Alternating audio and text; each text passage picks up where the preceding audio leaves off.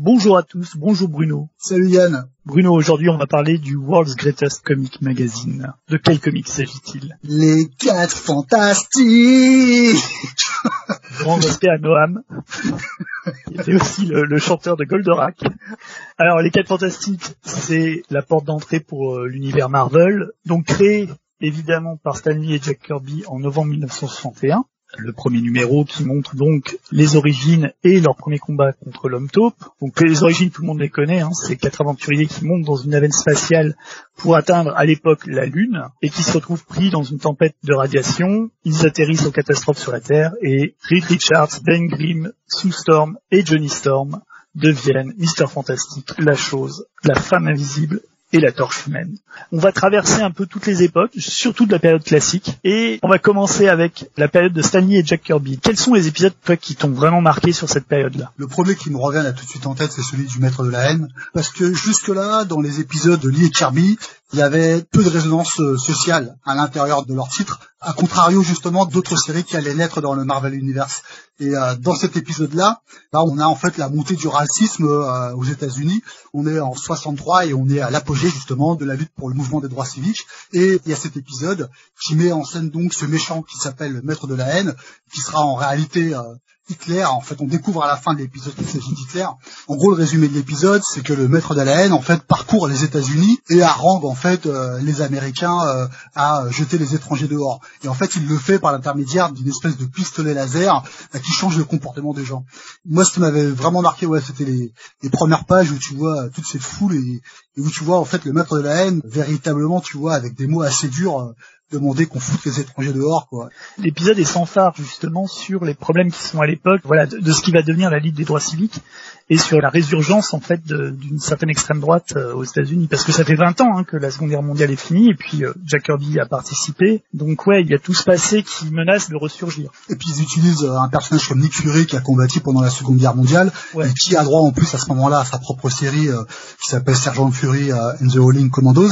Il est presque en plus dans la peau d'un espèce de chasseur de nazis, hein, Nick Fury dans, dans l'épisode. Hein. Alors il a pas son bandeau encore. C'est pas encore Nick Fury agent du Shield. Ouais, c'est ça. Il est juste agent de la CIA à ce moment-là. Quoi. Il a connu euh, Red Richard euh, pendant la Seconde Guerre mondiale et, et dans un épisode d'ailleurs de Sergent Fury, euh, on voit justement Red Richard avec Nick Fury. Donc il y a déjà en fait une espèce de cross caractères dans la série des Cas Fantastiques. En fait, si tu veux, c'est une espèce de renvoi qui va être la marque de fabrique de Marvel. Donc de dire que dans un numéro, effectivement, tu as l'épisode où Red Richard et Fury se rencontrent. Ouais, il y a un pan du passé en fait qui se révèle petit à petit en fait et qui montre en fait que cet univers est plus vaste que ce que tu peux en lire au départ en fait dans les simples épisodes moi c'est aussi un, c'est un des premiers épisodes que j'ai lu en fait le Maître de la haine parce que je crois que le, premier album des Quatre Fantastiques que j'ai lu c'est justement le Maître de la haine où il y avait celui-ci euh, l'épisode avec l'homme molécule et puis un épisode où il se retrouve capturé sur l'île de l'homme taupe. Moi dans mes favoris il y a tous les épisodes euh, qui sont consacrés à Docteur Fatalis, hein, que ce soit le numéro 5, la première apparition, ou, euh, ou, le Fantastic Four annuel 2, où tu apprends son origine, qui est vraiment mortelle, ou l'origine du Docteur Doom, c'est un gitan qui a été voilà persécuté par ben, la police d'un petit royaume qui s'appelle la Latverie, et il, euh, il, part aux États-Unis pour devenir un grand scientifique, mais aussi il, continue la quête de magie noire.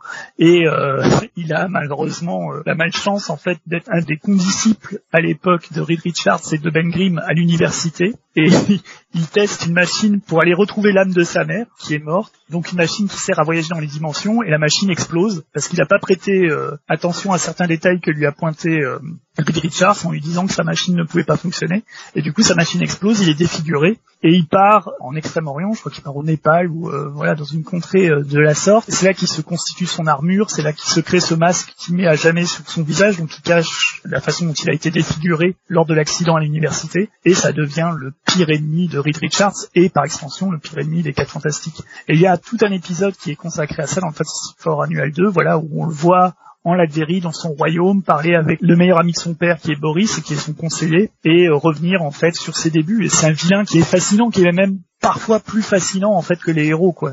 C'est vrai que l'épisode dont tu parles en fait il impose justement tout le caractère du personnage à trois dimensions que va être le fataliste en fait durant toute la série et l'épisode dont tu parles arrive même presque en fait rendre véritablement touchant euh, le personnage de Doom. Mais t'as toute la dualité du personnage, rien que dans la splash qui débute l'épisode de ses origines, où tu le vois sur son trône, et en fait il n'est pas euh, sur son trône de façon triomphante en fait. Et euh, c'est marrant en fait la présence en fait de rois et de royaumes à travers les 100 premiers numéros des 4 Fantastiques qui va faire la base parce que tu as le prince des mers en Atlantide, t'as Docteur Fatalis en Latverie, t'as Black Bolt, donc euh, le, chef des Inhumains dans le refuge en, Himalaya. C'est assez marrant en fait que des personnages qui sont aussi urbains et aussi représentatifs de l'Amérique des années 60 arrêtent pas de rencontrer des familles royales en fait. C'est comme s'ils arrêtaient pas de visiter en fait l'Europe. Pour revenir à Fatalis, ça me fait penser à ces épisodes en fait qui se passent en Latverie où en fait les Fantastiques se rendent en Latverie à la demande de Nick Fury parce que Nick Fury euh, avant euh, que Fatalis est en train de créer une armée de robots et du coup les Fantastiques se rendent sur place pour voir ce qui se passe exactement et les Fantastiques sont faits prisonniers en Latverie, à tel point que ça ressemble justement à la série Le Prisonnier, parce qu'ils ont la mémoire un peu effacée, et du coup en fait ils pensent qu'ils n'ont plus de pouvoir, et du coup en fait ils sont avec le peuple de Latverie, et ils ne peuvent plus plus s'en échapper. En fait, tout le monde est gentil avec eux. Et eux, en fait, essayent de comprendre, mais qu'est-ce qui se passe et tout, euh, où est-ce qu'on est exactement. et euh, c'est assez mortel parce que je crois vraiment dans un épisode du prisonnier, quoi. T'as l'impression que c'est en boucle, en fait. C'est pas la saga où ça finit d'ailleurs avec euh, Dr Doom au piano Si, si, tout à fait. À un moment, il joue au piano. En fait, c'est ça. Il joue au piano. c'est un peu la marque de la deuxième moitié, je trouve, des épisodes de Lee et Kirby les 50 derniers euh, numéros qu'ils font ensemble, où euh, c'est des intrigues en fait qui n'arrêtent pas de s'enchaîner, de se suivre, mais t'as pas réellement de fin. Le point de départ, c'est forcément la trilogie de Galactus, qui arrive dans les, numéros 48, euh, 49 et 50, qui sont les épisodes mythiques. Hein. C'est Galactus qui vient sur Terre avec le, le surfeur d'argent, et le surfeur d'argent se révolte contre son propre maître et reste coincé à la fin sur la planète Terre après s'être révolté contre Galactus qui venait dévorer la planète. Donc ça, c'est le comment dire, c'est l'apothéose des quatre fantastiques dans les années 60, puisque c'est avec Galactus on a le personnage le plus dantesque, en fait, le plus dément en fait que Stanley et Jack Kirby aient créé pour la série. Et dans la trilogie Galactus dont, dont tu parles, on n'a jamais vu euh, le gardien autant parler que dans ces épisodes-là. Chez et Kirby, euh, je trouve qu'il est très présent en fait dans les actes. Il s'interpose jamais en fait dans les conclusions des aventures, mais je trouve qu'il est beaucoup plus loquace que euh, dans d'autres épisodes dans lesquels on verra par d'autres auteurs de chez Marvel. Quoi. Moi, l'un des épisodes que je préfère, c'est euh, notamment, c'est ça commence à Yancey Street où il y a le gardien, où on voit le gardien et où ils vont sur la zone bleue de la lune qui est censé en fait être euh, respirable pour les humains. C'est aussi un épisode qui est assez euh, qui est assez bizarre là où il visite justement la maison du gardien sur la zone bleue et il passe entre les dimensions, il passe entre les époques. En fait, c'est une espèce de trip. Ça ressemble à la fin de 2001 Odyssée de l'espace, mais euh, des années avant quoi. Donc en 1970, Jack Kirby quitte Marvel, il claque la porte. C'est assez soudain, donc Stanley en fait essaie de trouver un remplaçant sur Fantastic Four, ce qui est pas facile parce que le style de Kirby avait vraiment marqué le titre. Donc il tente d'abord John Romita, ensuite il a John Buscema qui va rester un peu plus longtemps, et puis Stanley quitte la série, il laisse la, place à plusieurs scénaristes qui vont succéder, il y aura Archie Goodwin, et puis il y aura Roy Thomas qui fait un premier tour sur la série, et ça c'est un, une salve d'épisodes que tu aimes beaucoup. Pour moi c'est tournant parce que je trouve que euh, étire justement le relationnel entre tous les membres des Fantastiques. Je trouve qu'il crée beaucoup plus de connexions, il crée beaucoup plus d'échanges que ne pouvait faire en fait euh, Lee et Kirby. Et c'est peut-être aussi l'époque qui voulait ça, hein, et l'époque qui voulait que Roy Thomas fasse quelque chose d'un peu plus sérieux. D'ailleurs, euh, le premier numéro de Roy Thomas, c'est un numéro dans lequel il introduit euh, le Black Panther. En fait, le Black Panther part à la poursuite de deux criminels qu'il retrouve quelque part dans un pays africain. Et ce pays africain est une parabole à euh, l'Afrique du Sud. On est en, en 1972, et dix ans auparavant, Nelson Mandela est emprisonné. Et le pays dans lequel est emprisonné T'Challa, Black Panther, c'est un pays qui est justement sous le régime de l'apartheid. Et il sera délivré dans l'histoire par La Chose et Johnny Storm, la torche. Alors dans cet épisode là on n'en voit que deux membres des Fantastiques et des Chala, mais je trouve que c'est justement beaucoup plus fort que si c'était les quatre Fantastiques qui étaient euh, allés sur place. je dis ça pourquoi? Parce qu'en fait, la dernière, euh, l'un des derniers plans justement de, euh, de cette histoire, c'est la chose en fait qui va détruire en fait la prison, qui le mur qui séparait les Noirs des Blancs. Buscema dessine les trois personnages partir au loin et écraser en fait justement les débris de ce mur que la chose a arraché. Et si tu veux, c'est tout symbolique parce que t'as un noir, t'as un jeune blanc et euh, t'as un être un peu euh, difforme, handicapé. L'image est très forte en fait pour moi et quand t'es euh, quand tu lis ça euh, gamin, je trouve que c'est assez émotionnel si tu veux et quand t'es adulte, tu te rends compte que les auteurs allaient loin dans le point de vue politique, politique entre guillemets, attention, en, plus pas non plus un brûlot, hein. mais déjà en fait implanter un, cette espèce de pays fantasmé africain qui est sous le coup de l'apartheid, je trouve que c'est un dans un comics pour moi c'était un truc que j'avais jamais encore lu quoi. Pour moi ça a tout bousculé quoi. Ça, je suis surtout c'est tellement bien dessiné par Buscema que c'est euh, c'est vraiment un gros truc quoi. Ouais Buscema lui il apporte comme tu dis aussi une trace de réalisme qu'il y avait moins dans les derniers épisodes de, de Jack Kirby, qui était vraiment l'apogée de son style dans les années 60, où en fait il remodelé New York à sa vision, c'est-à-dire les buildings ne ressemblaient pas à des vrais buildings new-yorkais, les passants étaient tous dessinés à la Kirby, donc en fait les expressions faciales étaient exagérées, les postures étaient aussi exagérées, alors que John Buscema, lui, il toujours un petit peu dans une réalité euh, contemporaine, et euh, c'est même s'il garde en fait des traces de des designs de Jack Kirby, il leur donne quand même une patte. En fait, il arrive à les, à les retranscrire de façon réaliste entre, entre guillemets. C'est vrai que le... les visages émaciés, en fait, qu'il arrive à dessiner euh, la façon dont il creuse parfois les jeux des personnages, euh, les regards en fait qu'il apporte justement euh, à tous les personnages qu'il va dessiner, Ouais. que ce soit dans les fantastiques ou ailleurs d'ailleurs. Hein. C'est captivant en fait à lire, à regarder, à détailler. Ouais. En plus pour moi, c'est pas tant un, un très grand raconteur d'action. Ce que je veux dire par là, c'est que tu as des mecs comme euh, Perez, dont on parlera un peu plus tard, tu vois, il y a un sens de découpage, tu vois, dans ces cases. Tu sais, il y a une espèce de recherche. Chez euh, Buscema, c'est assez brut, mais c'est brut dans l'émotion, en fait, justement, tu vois. Ouais. C'est vraiment de la case. Ce que tu veux dire, ouais. Ça, ça bouge pas forcément, c'est pas très éclatant. Alors parfois il fait des splash pages où t'as des noms qui partent dans tous les sens et qui sont euh, assez explosifs, tu vois. Mais je trouve qu'il n'y a pas un sens de découpage qu'on peut retrouver chez certains autres dessinateurs. Chez lui, c'est de l'expressivité, si tu veux, du plan. Ouais. C'est euh, très puissant euh, ce que ce qu'il ce qu'il arrive à, à mettre. Surtout en plus, il arrive à faire des, des cliffhangers vraiment qui te, oh, je fais putain l'enfoiré quoi. C'est, euh, t'as presque envie de chialer quoi. C'est euh, vraiment, euh, j'adore. C'est lui qui fait le, le retour de Galactus avec euh, Gabriel dans les épisodes de Stanley, et où t'as la splash avec Galactus qui est au-dessus des buildings de, de New York. Ouais. ouais. Ça c'est euh, c'est une, une planche qui est assez impressionnante. juste pour terminer encore sur le run de Roy Thomas, en fait, j'insiste en fait sur le caractère social qu'il va apporter en fait au fantastique. Il y a aussi un autre épisode dont je me souviens qui va provoquer d'ailleurs une première euh, scission en fait entre les fantastiques ou du moins entre Jeanne et Reed. C'est euh, les épisodes où tu as la première apparition de Tundra qui va être associée au Terrific et dans lequel en fait les Terrific vont combattre les fantastiques. Et dans cet épisode-là, si tu veux, tu as une autre forme en fait de marque de ce qui va se passer à ce moment-là aux États-Unis. Qu'en fait, tu as un mouvement féministe radical qui se met en place. Et lui, ce que fait Roy Thomas dans ces épisodes-là, c'est qu'en fait, il ajoute Tundra, il fait sauver la chose d'une défaite par Medusa, et il donne un caractère en fait hyper fort à la femme invisible, qui jusque-là, effectivement, je dirais pas qu'elle été au relégué en fait euh, au second plan dans toutes les histoires des fantastiques, mais il y avait toujours ce côté où Red prenait une posture paternaliste à l'égard de la femme invisible. Et là, pour le coup, dans cet épisode-là, eh ben, c'est un épisode dans lequel la, femme invisible dit non, stop, j'en ai marre. Je me traite tout le temps en fait comme une gamine, euh, comme euh, juste une maman. Euh, oui, je suis effectivement la mère de notre fils, mais je suis aussi euh, une membre des fantastiques et je peux pas accepter en fait d'être à chaque fois reléguée au second plan comme tu fais. Et elle décide de se barrer avec Franklin. Je crois que c'est sur deux ou trois épisodes, puisque t'as les fantastiques sont faits prisonniers par euh, les terrifiques, et c'est justement la première, l'une des premières utilisations des pouvoirs de Franklin, parce que Franklin va utiliser ses pouvoirs pour délivrer la chose d'un des pièges du piégeur. Et dans ces épisodes-là, t'as quand même euh, une flopée de femmes fortes, tu vois, qui se soulèvent. Je trouve qu'il y a des trucs qui sont faits par Roy Thomas et qui sont vraiment, euh, ça, ça a une touche réaliste qu'avaient pas forcément les autres auteurs.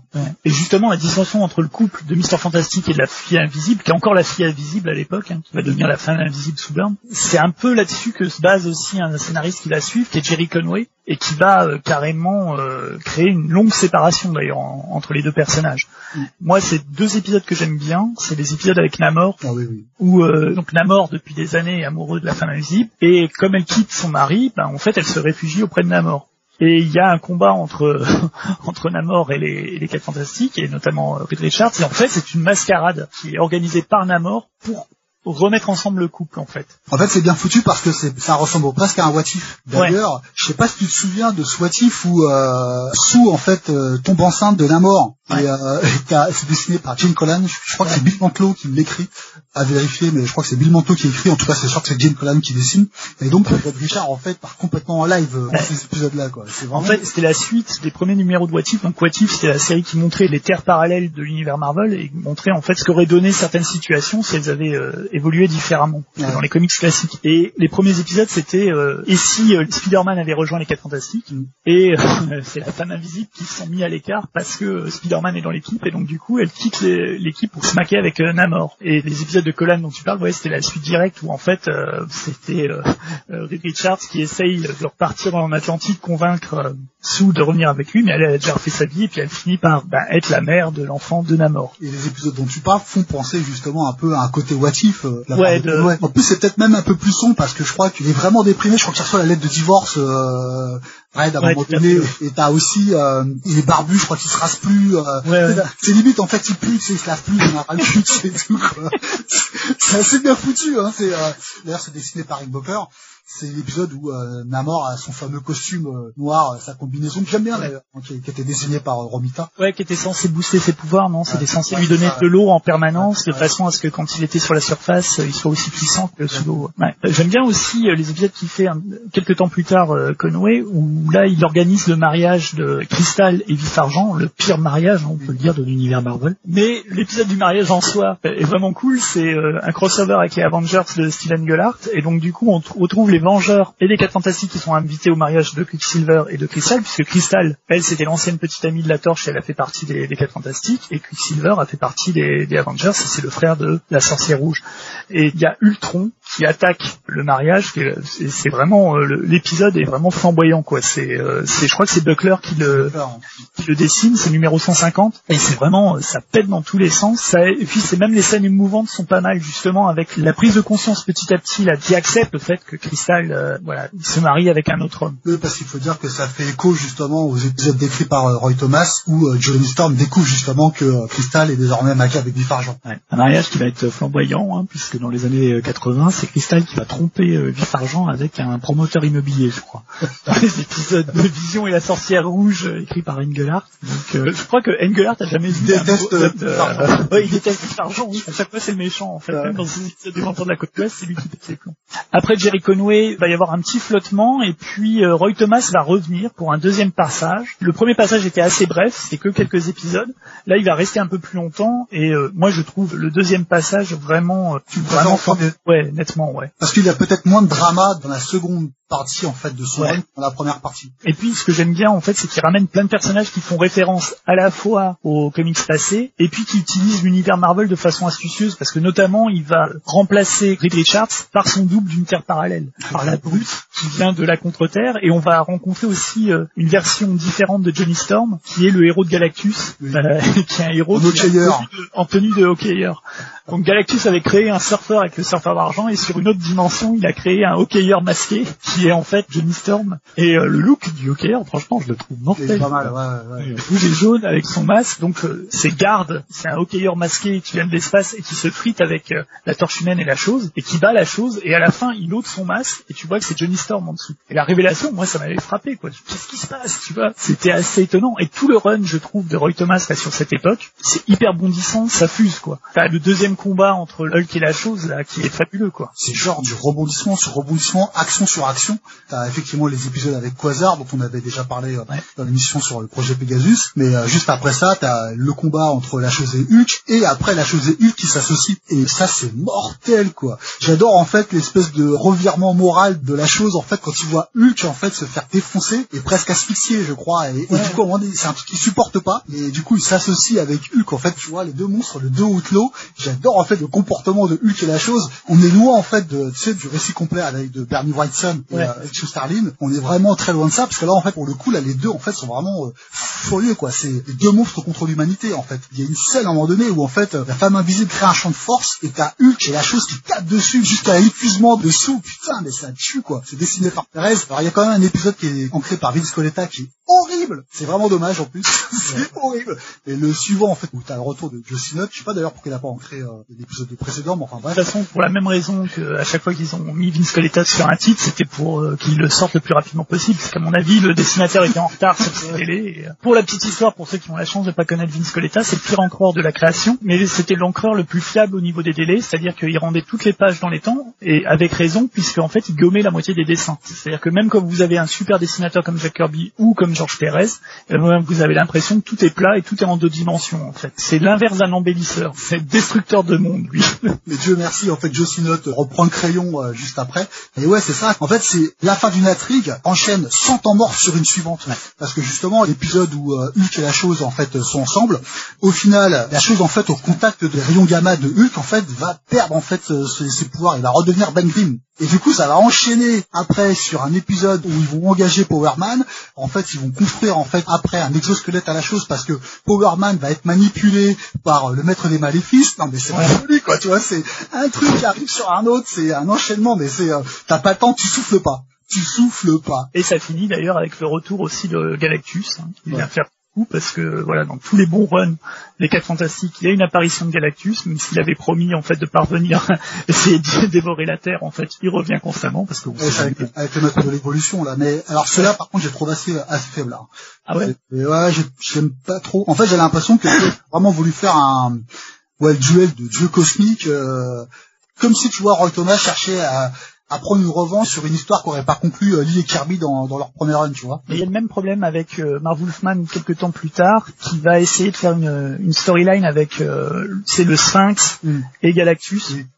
Et c'est pareil, ça se finit en, en bourre-pif en fait entre les deux les deux créatures cosmiques. Et c'est vrai que quand tu as ce genre de, de personnages comme le, le Maître de l'évolution et Galactus, qui sont censés être des personnages un peu un peu un, nimbés de mystère, quoi. Ils ont un peu Mm. une, une aura spéciale, quoi. C'est c'est des personnages cosmiques, c'est des personnages plus plus grands que nature. Et donc quand ils commencent à, à se comporter comme n'importe quel euh, super-héros de Marvel à se foutre sur la tronche, c'est vrai que ça enlève un peu du brio et du panache en fait de ces personnages. Dieu merci, juste après, t'as l'épisode avec, euh, on revient à un truc un peu, quand même impossible, qui veut avoir son propre comics, et qui débarque chez Marvel et qui fout la merde. Et il y a cette page fameuse où tu vois, qui est dessinée par Perez, où tu vois Kirby, t'as Lee, t'as Roy Thomas et la bonne George Perez, en fait, qui sont en train de discuter, en fait, de, Je crois que c'est fantastiques. hein. c'est des cas fantastiques, quoi, ouais. Ce qu'ils euh, mettre dans le prochain épisode, c'est suivi aussi avec le, le recrutement des Terrifics, donc qui essaient de recruter un, un nouveau membre en fait dans leur équipe et qui passe par tous les super vilains les plus nazes en fait de, de la planète. Je crois que c'est là où tu as euh, comment il s'appelle Ultraman. Oui, oui, qui a peur de l'eau. Ouais voilà. C'est pas une vanne à... Non, parce que John Jones, lui, c'est de quoi il a peur, C'est du feu. Ouais, c'est peut-être un tacle justement sur le concept de John Jones qui est super puissant sauf quand on lui quand tu lui craques une allumette en fait. Donc après euh, le deuxième run de Roy Thomas, c'est nouveau une période de flottement où t'as Len Wen qui fait quelques épisodes. Il y a notamment un épisode qui est vraiment pas mal, c'est avec les sept de Salem. Ouais, c'est. En fait, le, le groupe est assez cool, qui est designé par Georges Pérez. Et puis, il laisse sa place à son pote, Len Wein et Marv Wolfman, les deux grands euh, fanboys qui ont débuté ensemble dans les fins des années 60, qui sont devenus éditeurs en chef de Marvel dans les années 70, l'un après l'autre. C'était un tandem d'auteurs. Et euh, ils se passent la balle là sur les Fantastic Four. Et Marv Wolfman reste un peu plus longtemps. Il va faire deux grosses sagas. Une qui voit la dissolution de l'équipe des Quatre Fantastiques et les manigances en fait de Doctor Doom pour garder surtout Reed Richards sous sa botte, puisque euh, je crois que c'est les Quatre Fantastiques sont ruinés. Ils doivent chercher du boulot et Reed Richards en fait trouve un boulot dans un laboratoire, mais le laboratoire appartient en sous-main au Docteur Fatalis. Ça on sait. Euh, et ça se finit d'ailleurs sur euh, quelques épisodes où les quatre fantastiques aident à renverser Doctor Doom en aidant la résistance et les héritiers de l'ancienne royauté qui Mm. dirigeait la Terry avant la prise de pouvoir de Doctor Doom. Donc on voit vraiment pour qui bossent les quatre fantastiques, c'est-à-dire qu'ils bossent pour le statu quo, pour les aristos, hein.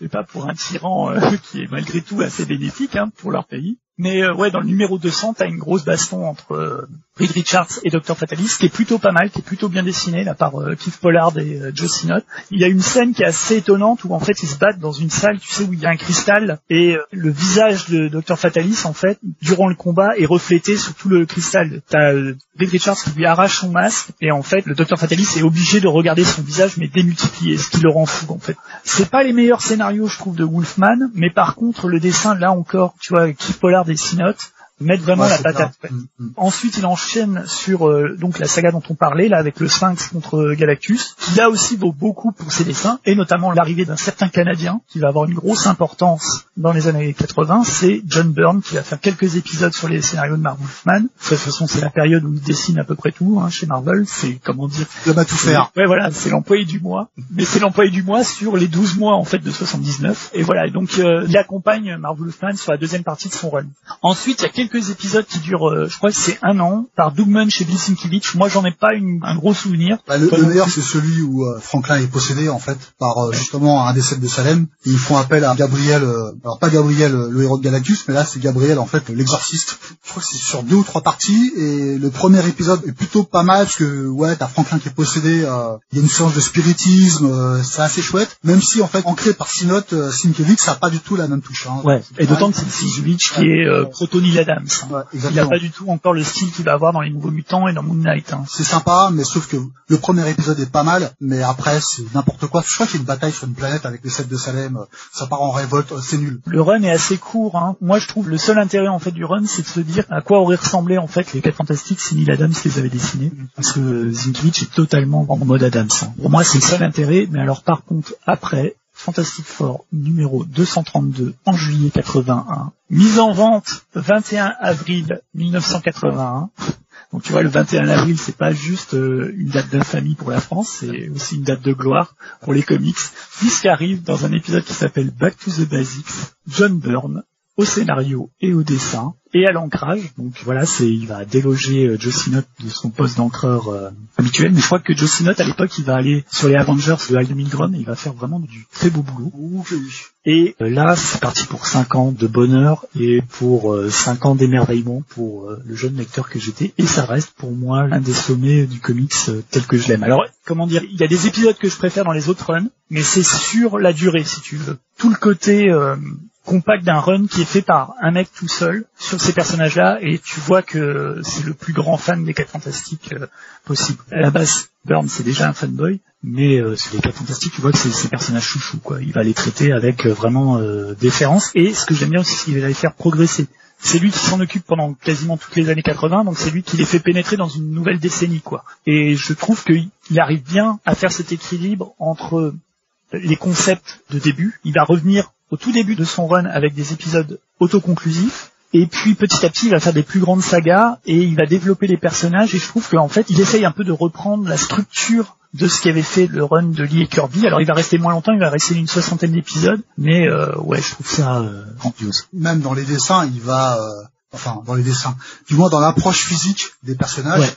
Qui vont beaucoup plus ressembler à ce que faisait euh, Kirby que euh, Ouais. ce qu'a pu faire euh, Buscema. Ouais. Tu vois, le Red Richard est beaucoup plus vieillissant, il va rendre une apparence un peu plus difforme à la chose, la tête de gamin de Johnny, et peut-être, bon, après c'est mon appréciation personnelle, mais je pense aussi qu'il, je vais pas dire qu'il va remettre un peu au placard euh, euh, Jeanne, mais t'as le côté un peu pin-up du personnage, peut-être qu'elle ressemblait sous l'époque Kirby, quoi. Ouais, mais de toute façon, clairement, de toute façon, les personnages féminins chez Burn, ça a toujours été euh, des personnages qui étaient euh, très mis en valeur. De toute façon, il avait mis en valeur euh, Storm chez les X-Men, il avait mis en valeur euh, la sorcière rouge euh, chez les Vengeurs, et puis euh, voilà, il fait la même chose avec la femme invisible sur les Quatre Fantastiques. D'ailleurs, il crée d'autres personnages féminins parce qu'il crée, euh, enfin, il avait euh, co-créé, je crois, ou est-ce qu'elle était arrivée un petit peu avant Franck Tiré Elle était arrivée quelque temps avant. avant. C'est Thomas qui l'intègre. Ouais, Mais par contre, il la transforme en super-héroïne. Ouais, c'est lui qui la transforme en super-héroïne, qui l'a fait rejoindre le, le groupe, et puis euh, ouais, c'est lui qui la magnifie hein, en tant que telle. C'est-à-dire, elle devient d'abord une torche humaine, et puis finalement, elle devient le nouveau héros de Galactus dans un épisode, moi je trouve. euh, Moi, c'est mes épisodes préférés de, Allez, les- les les- trois, alors. L'espèce Ouais. de trilogie de Galactus qui fait lui à son tour, en Ouais. fait, justement. je trouve même que c'est meilleur que, Ouais, que celle de Stanley et Kirby. Il y a déjà l'arrêt des Terrax. Terax qui défonce tout. C'est une création de Wolfman, si je m'abuse. Non, en fait, c'est Byrne qui l'a créé à la demande de Wolfman. En fait, c'est Wolfman avait besoin d'un nouveau héros là pour Galactus, et c'est lui qui l'a designé. En fait, il a dit qu'il avait énormément bossé en fait ce personnage, donc c'est pour ça qu'il le reprend. euh, Il le reprend beaucoup mieux, hein, parce que chez Wolfman, en fait, c'était un ennemi qui se faisait quand même démonter euh, assez rapidement, même si au début, t'as l'impression qu'il avait de son pouvoir, mais finalement rien. Et là, au début, en fait, il fout vraiment le bol quand il arrive sur Terre. euh, c'est vraiment chouette, quoi. Et j'aime bien, en fait, justement, retournement de situation par rapport à la trilogie de Galactus de Lee et Kirby, c'est que là, Galactus n'a pas l'intention de se laisser marcher sur les pieds par ses héros, tu vois. Il est vraiment sans pitié tout de suite, tu vois. Parce que dans la trilogie de Galactus, il attend quand même le dernier moment pour enlever les pouvoirs au surfeur. Et là, vraiment, il en a vraiment rien à foutre. Il a faim. Et puis le trick de, alors il y a le trick de Strange chez les Russo, mais le trick de Strange chez Byrne, c'est quelque chose là. hein. Il utilise un sortilège pour lui montrer en fait tous les morts en fait qu'il a causés depuis qu'il dévoire les planètes. Ça met un coup en fait à Galactus, il crie ah et à ce moment, je crois que c'est euh, Red, en fait, il utilise son corps et il envoie Ben défoncer Galactus. Je crois que c'est la première fois qu'on voit la chose défoncer Galactus de cette manière-là. Ouais. Bah oui, c'est comme David contre Goliath. Mister Fantastique s'allonge et en fait devient une espèce de lance-pierre pour balancer euh, la chose en pleine tête de, de Galactus, alors que déjà tous les super-héros lui sont mis dessus. Oui, parce que ce qui est génial, c'est que t'as une partie des Vengeurs, t'as donc t'as Strange, t'as Spider-Man aussi. T'as Spider-Man et Daredevil qui sont oui, regardés, qui disent bah, mais c'est trop pour nous en fait. Ça c'est que la première partie de l'épisode, parce qu'après t'as la deuxième partie où en fait ils sont obligés de le ressusciter. Oui, oui, ça par la voix de Red Richard justement. Ouais. Surtout s'interloquer, il se demande mais il est fou. Pourquoi Et t'as euh, la machine pour le ressusciter, c'est tu, tu dois l'alimenter avec le marteau de Thor. Enfin, c'est un truc de, de, fou. Dans Infinity War, tu vois, des ruisseaux, t'as le même genre de folie, tu vois, quand ils vont rechercher le marteau, quand ils créent Stormbreaker. Je trouve que ça t'as ce même dynamisme en fait, et cette même façon en fait de magnifier les pouvoirs des héros sans faire quelque chose de, de bourrin. Tu vois, c'est ils utilisent tous leurs pouvoirs de, de manière impressionnante. Bah là, en plus, c'est digne parce que tu vois, ils doivent sauver sauver la pire menace en fait qu'il y a dans l'univers, quoi. Simplement pour sauver une vie. Red Richard veut pas détruire la chaîne alimentaire. Donc c'est pour ça qu'il ressuscite euh, Galactus. Et Galactus, quand il part, il dit euh, je, je, vous considère comme des amis. Je vous considère peut-être comme des amis, comme les seuls. Euh...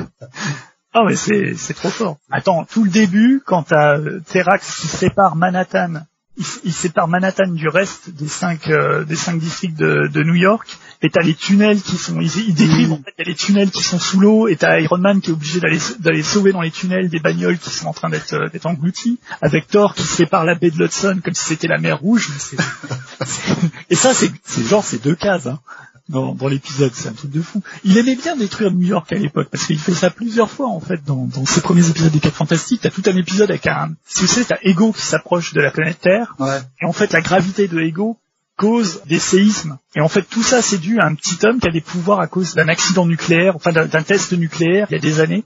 Et il n'est pas conscient en fait qu'il a euh, ce pouvoir en fait de faire apparaître des catastrophes. Et à un moment donné, en fait, ce petit homme, en fait, il voit en fait New York, mais qui est dévasté. Enfin, tout est euh, sans dessus dessous. En fait, il a la conscience de son pouvoir juste à ce moment-là, et en fait, il remet New York complètement d'aplomb, pendant que les quatre fantastiques, eux, sont sur Ego, et t'as cet épisode complètement mortel où t'as la chose qui doit mettre une bombe atomique dans le cerveau de Ego c'est la scène qu'ils ont repompée dans le deuxième euh, Gardien de la Galaxie, où en fait l'épisode démarre avec la chose qui porte la bombe sur son dos, et il est en sueur, en fait c'est la chose qui est en, train de transpirer, quoi.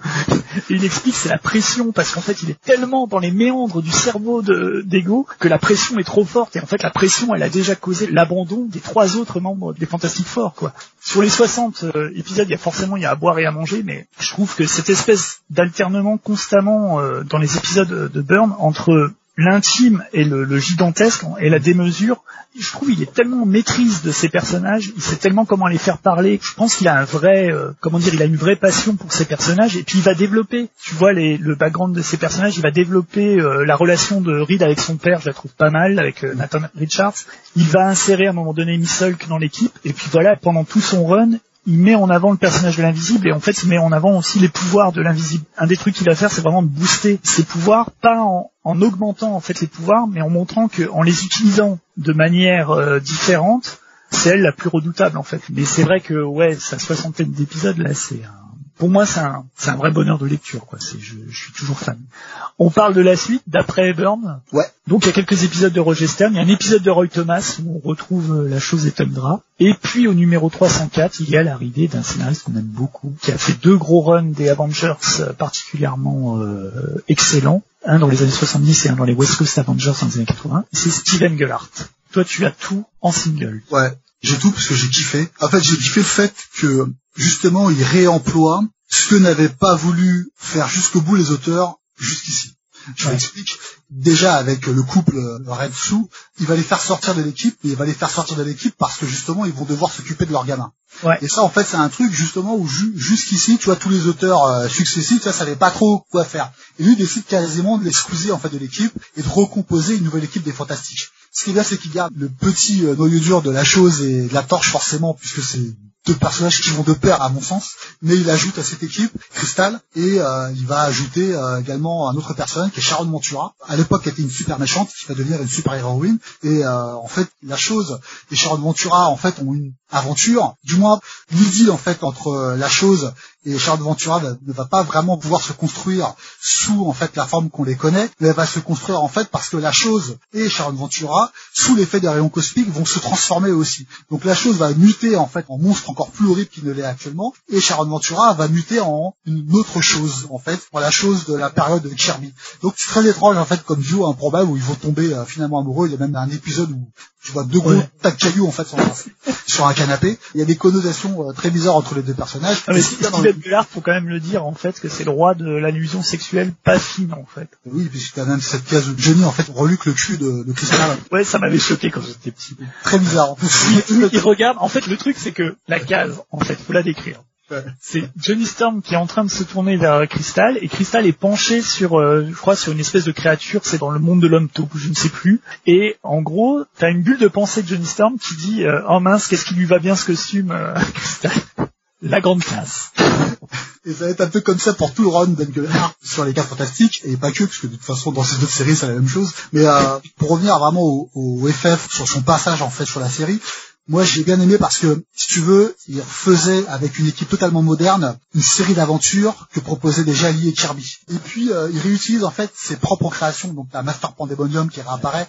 T'as toute une série comme ça où c'est vraiment alors on parlait du second run de Thomas où c'était action sur action, bah Engelhardt sur toute la série c'est exactement ça quoi. Ouais c'est les aventuriers quoi, c'est les quatre fantastiques. Puis tu vas voir euh, Boone qui va intégrer l'équipe. Euh, tu vois à un moment donné ils vont au Wakanda et à ce passage où t'as euh, T'Challa en fait et Doom en fait qui se confrontent et Doom en fait est très énervé parce qu'en fait il se rend compte que T'Challa est un vrai roi en fait aimé par son peuple tu vois et il comprend pas tu vois c'est un truc qui l'agace au plus haut point. J'aime bien ces espèces d'antagonismes qu'il arrive à créer entre les personnages en termes d'aventure c'est pareil c'est la folie et puis franchement Engelhardt, généralement, il a pas beaucoup de chance avec les dessinateurs. Là, il a quand même ce schéma et après, il a quatre polars, quoi.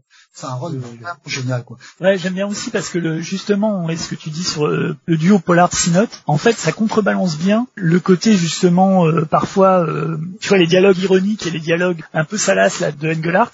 Justement, la case dont on parlait, ça passe crème parce que, si tu veux, le dessin de Pollard rend tout innocent. En fait, le dessin de Pollard et l'ancrage de Sinote rend tout innocent. En fait, rend le côté un peu euh, fun et coloré des années 60. En fait, et c'est hyper dynamique comme run. Et puis il y a aussi le fait que Engelhardt en fait anticipe les critiques qu'on peut faire sur son run, et notamment la critique d'avoir complètement cassé l'équipe et de l'avoir reformé avec des personnages autres que euh, l'équipe originelle, puisque tu as l'équipe originelle qui revient, mais c'est des doubles maléfiques. C'est à un moment donné, ils affrontent des méchants quatre fantastiques qui, eux, représentent les versions traditionnelles en fait des héros.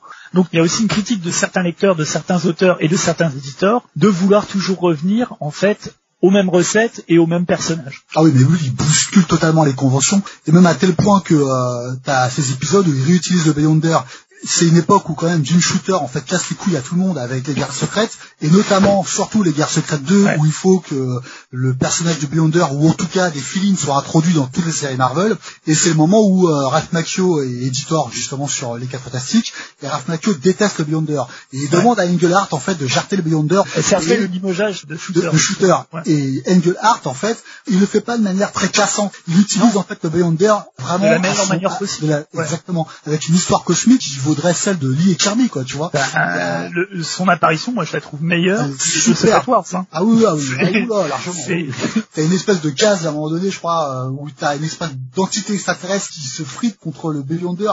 Je trouve qu'il utilise au maximum le potentiel de tous les personnages qu'il a connus et en plus qu'on lui demande en fait de réutiliser. Ouais. C'est vraiment chouette quoi. Mais ça c'est un talent qu'il a, je trouve Engelhardt en fait, c'est de prendre des persos. Il a quand même euh, disparu des radars de la Marvel, c'était le milieu des années 70 et il revient au milieu des années 80. Par contre, il utilise les persos comme s'il les connaissait depuis des années, comme s'il les avait utilisés depuis des années. Tu vois, c'est pareil sur les Vengeurs de la Côte Ouest. La façon dont il utilise le couple œil de faucon et oiseau moqueur, OK Mockingbird, c'est pas un couple qui existait depuis longtemps hein, quand il arrive.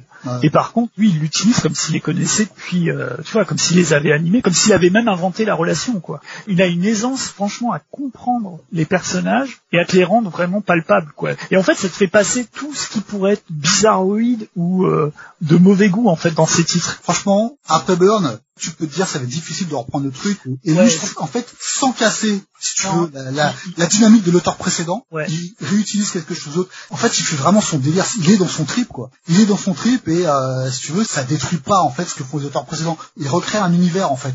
Il a par exemple, il a utilisé euh, justement, il a très bien utilisé la séparation entre euh, Ben et euh, Alicia, Mm. et puis le mariage avec Johnny, parce que c'est lui qui récupère en fait le Johnny marié à Alicia. Et tu sens bien que c'est peut-être pas ce qu'il lui il avait en tête sur les personnages, mais par contre, il joue en fait du triangle amoureux, euh, voilà, sur les épisodes, puis en fait quelque chose en fait de consistant et d'intéressant. Et de la même manière, il reprend le Docteur Fatalis qui a été euh, viré en fait de son trône par Christophe, par le gamin qui a été euh, dont on a lavé le cerveau pour faire croire qu'il était le vrai Fatalis, et il se sert aussi de ça en fait dans ses épisodes. Donc c'est quelqu'un qui, ouais, qui prend acte de là où en sont les personnages quand il reprend la série. Et malheureusement, ça va pas plaire forcément euh, aux éditeurs qui sont en place, notamment l'éditeur en chef, va être euh, obligé de faire revenir beaucoup plus vite que ce qui était euh, prévu euh, Rick Richards et Sue Richards. Il signera d'ailleurs les derniers épisodes sous un autre nom. euh, Ouais. John Harkness et euh, John Harkness, ouais. Alors, Engelhardt finit son run, c'est euh, fin 89, donc les années 90 arrivent,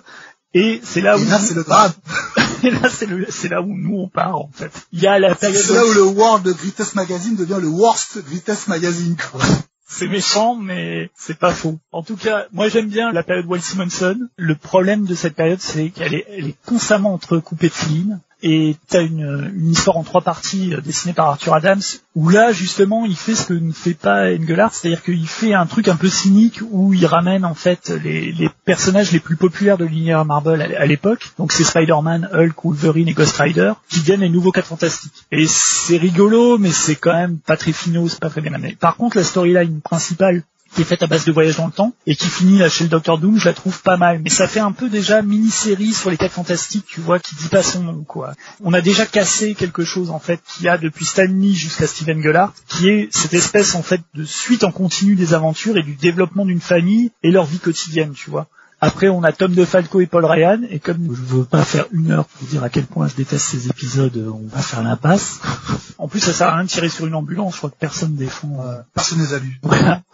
Et puis après, euh, malheureusement, donc euh, plus personne ne lit les 4 Fantastiques. Donc du coup, ils vendent les 4 Fantastiques ainsi que d'autres euh, titres qui ne marchent plus chez Marvel aux auteurs d'Image. Il y a 12 épisodes qui sont réalisés par les équipes de Jim Lee. Euh, je les ai pas lus. Non plus. Ok. Et après, ils reviennent en 97. Et là, j'ai lu la, la série. Donc, c'était au départ écrit par les trois premiers numéros par Scott Lobdell, mais surtout dessiné par Alan Davis. Donc, c'est très beau à regarder. Et ensuite, euh, il y a Chris Claremont qui prend le run pour un run qui est assez sympa. Où en fait, il a une bonne approche des personnages et il se base quand même sur ce qui s'est passé sur les dernières années et puis les dernières modifications de l'univers Marvel. Et je le trouve assez agréable et pourtant euh, Claremont c'est pas un scénariste qui est dans mon top 10 mais je trouve que c'est une période qui est pas connue mais qui est plutôt sympa et puis après il y a une multitude de scénaristes dont on va pas parler parce que un tu les as pas lus. Je vois de la parole Claremont, j'ai j'ai pas du tout quoi. et puis euh, du coup euh, c'est plus nos fantastiques quoi on va dire c'est plus le World Greatest Comic Magazine ça le devient par intermittence moi il y a des scénaristes que j'aime beaucoup il a C'est le jouet. on a cassé le jouet, ouais. On a cassé le mythe, mais on a cassé le mythe et en fait on a cassé même euh, l'univers Marvel parce que la continuité de l'univers Marvel, c'est à partir de là qu'elle devient un peu plus bordélique. Donc on va peut-être en, en- Euh, en rester là. Quand t'ébranles les fondations, euh, forcément derrière, Ouais. il ne reste plus grand chose quoi. Euh, moi il y a des passages que j'aime beaucoup. J'aime beaucoup. alors, je sais que ça va faire grincer les dents, mais euh, le passage de Mark Waid et Mike Wieringo. Ah Oui, moi j'aime pas du tout. voilà. Tu vois justement, euh, c'est un des retours qui aurait pu me motiver sur les quatre fantastiques, mais j'ai absolument pas aimé. euh, j'ai pas aimé euh, l'approche euh, plutôt légère en fait. J'ai pas aimé les dessins de, de Viringo. En fait, c'est presque comme si en fait je voyais euh, un dessin animé des fantastiques euh, pour euh, Julie quoi. Il y a un côté par contre c'est rien animé. Ouais, je suis assez. Ouais, ça ça m'a pas du tout plu quoi. Alors je sais que c'est super coté en fait comme série, mais pour le coup c'est pas vraiment les fantastiques que j'ai eu l'occasion de lire et que j'aime relire en fait. Il y a Dwayne McDuffie qui a fait une, une- un court run, mais qui était assez sympa, qui était dessiné par Paul Pelletier, où là il remplace Rick Richards et Sue Richards par Black Panther et Storm. Ensuite on a Mark Millar, que pas désagréable en fait pour du Mark Millar c'est même plutôt sympa mais c'est pareil c'est un peu anecdotique. Et j'aime bien euh, le, le, scénariste qui a fait ces dernières années qui a un peu enterré les fantastiques parce que euh, il y a eu tout le merdier autour des droits euh, cinématographiques des personnages. Quand ils ont décidé en fait de mettre au placard les quatre fantastiques pour ne plus faire de pub pour des personnages dont ils n'avaient pas les droits au cinéma donc c'était la glorieuse période aussi où ils ont essayé de remplacer les X-Men par les Inhumains. Et donc ce scénariste c'est Jonathan Hickman qui a fait la, la fin des années 2000 et le début des années 2010 et qui avait lui comme idée en fait de euh, développer surtout le personnage de Reed Richards et il développe surtout l'entourage des Quatre Fantastiques. Il développe ce qu'il appelle la Future Foundation, qui est composée en fait des enfants des Quatre Fantastiques et puis aussi d'autres enfants surdoués en fait de l'univers Marvel. Et euh, là, pareil, tu retrouves un, un, côté, on se déplace dans des mondes euh, différents, on rencontre des familles royales. Ça, j'ai beaucoup aimé en fait ce run. Le seul problème, si tu veux, c'est que euh, il a des bonnes idées, il a un bon point de vue en fait sur la série, mais euh, c'est plus compliqué en fait aujourd'hui puisque les quatre fantastiques sont plus le point central et la pierre angulaire de l'univers Marvel quoi. C'est clairement dans un monde où en fait t'as euh, les Avengers qui cartonnent euh, au cinéma, on préfère mettre l'accent maintenant sur voilà sur les Avengers que sur les quatre fantastiques quoi. Hélas, tu te rends compte, premier groupe de l'histoire de Marvel qui finit en queue de peloton là. Putain. Ouais, mais en tout cas bon, les, les 4 fantastiques, ça reste quand même de 1961 à 1989, hein, c'est quand même bon, 30 euh, bonnes années de lecture et euh, ouais, 30 années d'aventure euh, aux quatre coins de l'univers Marvel, avec les personnages quand même les plus les plus sympathiques de l'univers Marvel. Il y a ils, tous, ils y sont tous. C'est vrai. C'est vous croisez tout le monde. La prochaine fois, on essaye de faire une série qui dure pas sur 40 euh, ans, hein, histoire de faire plus simple. en tout cas, sur ces décades-là, on espère que ça va vous donner euh, envie de tourner les pages euh, du plus grand groupe de super-héros du monde. Du World's Greatest Comics Magazine, qui méritait bien d'ailleurs son surnom pendant les 30 ans. Eh ben, on vous remercie. Oui. À plus. Salut.